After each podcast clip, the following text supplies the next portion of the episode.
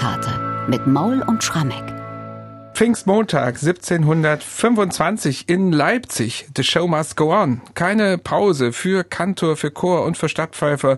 Wieder eine anspruchsvolle Kantate und diesmal heißt sie Also hat Gott die Welt geliebt.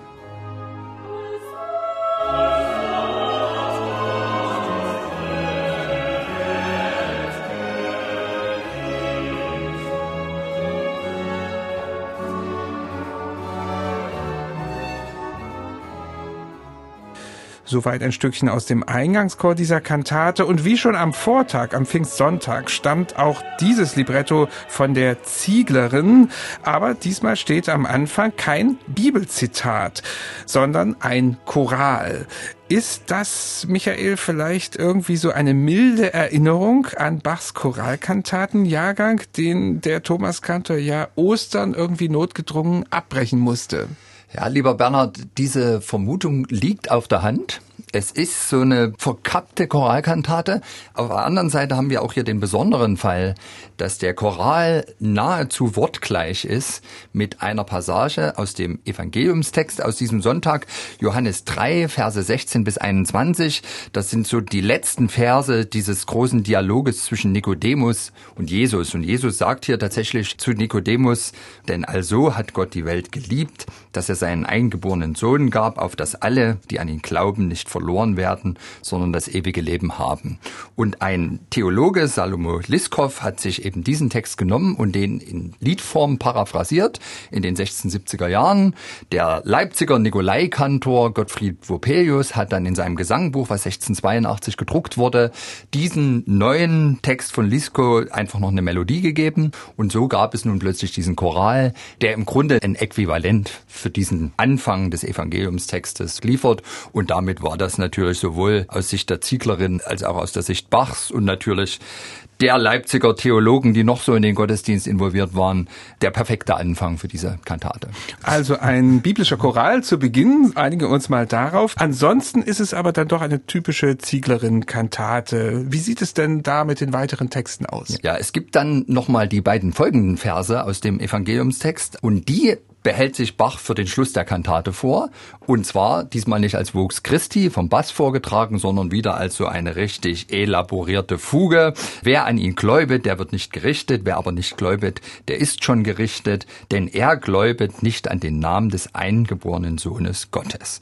Darüber hinaus gibt es tatsächlich dann in den Arien und Rezitativtexten noch so ein bisschen latente Anspielungen an Bibeltexte, in dem Fall aber weniger Evangelium als vielmehr Episteltext.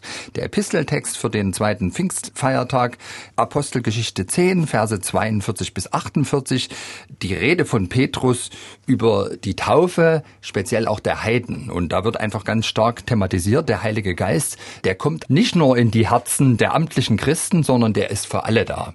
Und das wird ganz stark thematisiert in der Kantate, speziell dann in dem einzigen echten Rezitativ in der Mitte. Da geht's eben gleich los in Anspielung an diese Petrusrede. Ich bin mit Petro nicht vermessen, was mich getrost und freudig macht, dass mich mein Jesus nicht vergessen.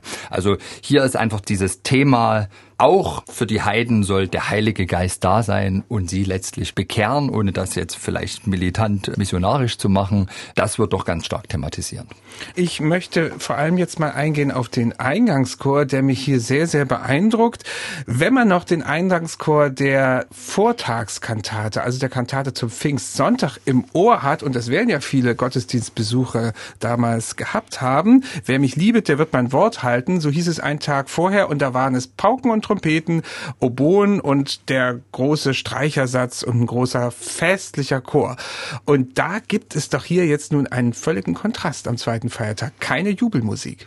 Genau, und das ist ja durchaus typisch für diese Kantaten auf die zweiten Feiertage der Hohen Feste. Da werden in der Regel schon wieder nachdenklichere Töne angeschlagen. Hier in dem Fall, für wen ist eigentlich jetzt dieser Heilige Geist, dessen Empfang wir am ersten Feiertag so prächtig zelebriert haben, für wen ist er eigentlich da? Also deswegen gedämpftere Töne bei Bach, immerhin dann doch drei Oboen neben den Streichern und es wird ein Horn herausgeholt, wobei das Horn ja dann eben vor allem auch im Eingangschor da ist, um letztlich den eigentlichen Cantus Firmus nochmal zu verstärken. Also wir feiern hier mit etwas gedämpften Tönen und mit einem etwas nachdenklicheren Inhalt.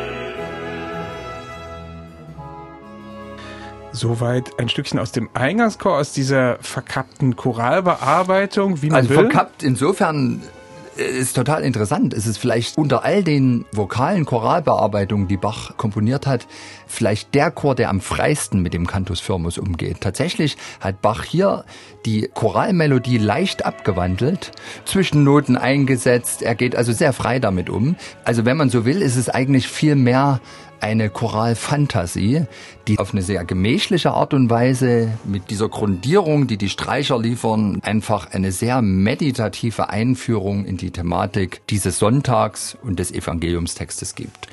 Nun hast du schon ein Horn erwähnt, was hier den Cantus Firmus mitspielt und das ist ein gutes Stichwort, denn es kommen in dieser Kantate zwei Arien vor, die Parodien sind und zwar aus der Jagdkantate, ja. die Bach komponiert hat für den Herzog Christian von Sachsen-Weißenfels. Und ein ganz besonderer Fall der Umarbeitung ist die erste Arie, Mein gläubiges Herze, denn da hat Bach wirklich gründlich arrangiert oder eigentlich völlig umgekrempelt das Ganze. Ich habe den Originaltext aus der Jagdkantate mir mal rausgesucht, weil der so schön ist. Ich muss den einfach vorlesen. Tu wer das, so, Bernhard. Ja, wer sowas dichtet, ist wirklich selbst dran schuld. Es heißt, weil die wollenreichen Herden durch dies weit gepriesene Feld lustig ausgetrieben werden, lebe dieser Sachsenheld. So, und was macht jetzt Bach ja, draus? Also soweit der Gott Gott Pan in seinem wirklich, naja, ziemlich dahingezimmerten Loblied auf den Herzog Christian von Sachsen-Weißenfels. Und daraus wird jetzt in unserer Pfingstkantate der Text, mein gläubiges Herze, frohlocke, sing, scherze, dein Jesus ist da. Weg Jammer, weg Klagen, ich will euch nur sagen, mein Jesus ist nah. Also ein Text, völlig anderes Versmaß, völlig andere Reimstruktur, hat also mit der ursprünglichen Arie aus der Jagdkantate rein gar nichts zu tun. Also mit anderen Worten, wir staunen, warum Bach auf die Idee kommt, als er diese Kantate für den zweiten Pfingsttag in Musik zu setzen hat, die alte Jagdkantate rauszuholen. Also mit Arbeitsökonomie kann das nichts zu tun gehabt haben. Wir hatten ja schon den Fall jetzt am ersten Pfingstfeiertag, dass er eben da einen ursprünglich als Duett konzipierten Eingangssatz jetzt zu einem großen Chor umbaut Bloß jetzt hat er sich, glaube ich, noch mal schwerer gemacht. Und ich stelle mir das wieder so vor, der muss einen riesen Spaß daran in seiner Komponierstube gehabt haben, sich riesen Knacknüsse aufzugeben. Vielleicht hat er sich auch an diese Melodie erinnert und sie hat ihn als Ohrwurm begleitet und er dachte, Mensch, ich muss daraus noch mal was machen. Das war so eine schöne Melodie. Aber mit diesem wirklich ziemlich drittklassigen Text damals geht das nicht. Die hole ich jetzt raus und baue sie um als Tonsatz, der diesen sehr schönen Text der Zieglerin in Musik setzt. Und ich meine, hören wir es uns an. Einen besseren Ohrwurm gibt's nicht und ich bin mir sicher, das war wirklich das Stück, was den Leipzigern damals mindestens noch den zweiten, dritten und vielleicht dann auch äh, den vierten Pfingstfeiertag, den es gar nicht gibt, noch durch den Kopf ging.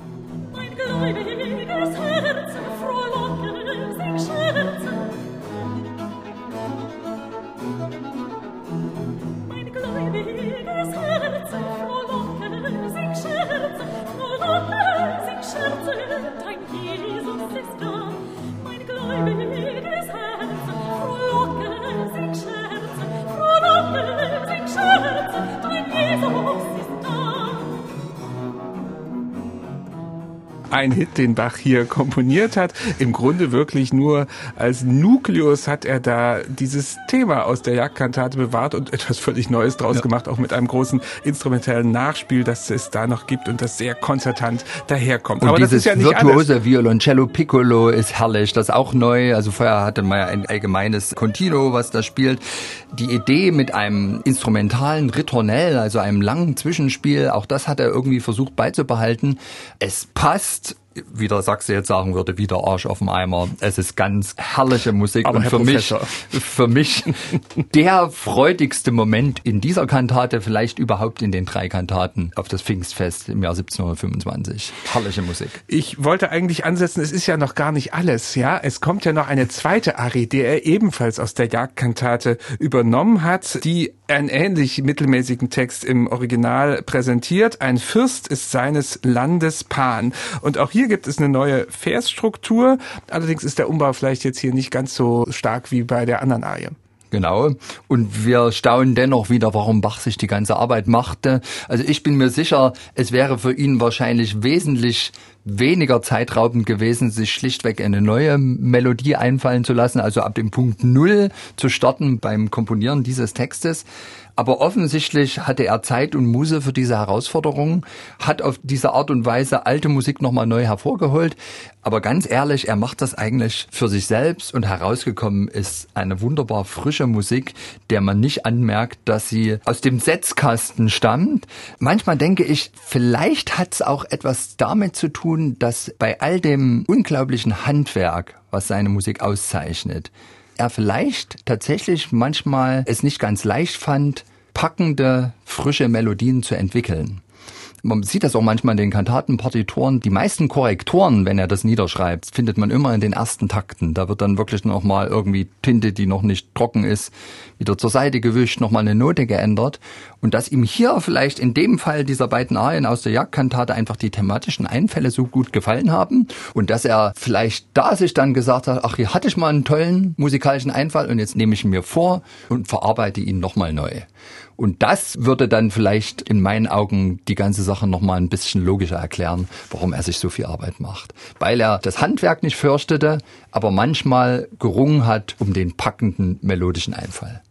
Und jetzt hat diese Kantate noch eine Überraschung zum Schluss. Es gibt keinen üblichen schlichten Schlusschoral, wie wir das in 90 Prozent aller Bach-Kantaten schätzungsweise haben, sondern es gibt noch einen ausgearbeiteten Chor. Du hattest vorhin schon mal angedeutet auf dieses zweite Bibelzitat.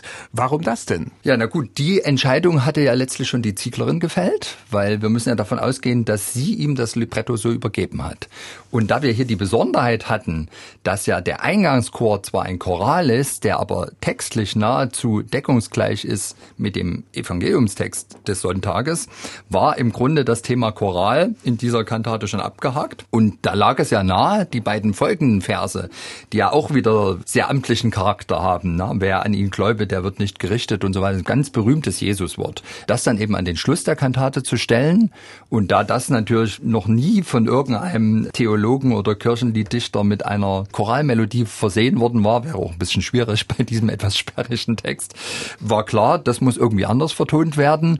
Und solche gewichtigen Bibeltexte, da holt Bach natürlich immer die große Kontrapunktkunst heraus. Also die wird jetzt für den Schluss aufgehoben. Das, was man sonst eher am Anfang der Kantate hat. Und wir haben hier so gesehen eigentlich umgekehrte Verhältnisse. Aber ganz ehrlich, ich bin froh, dass es beide Chöre gibt.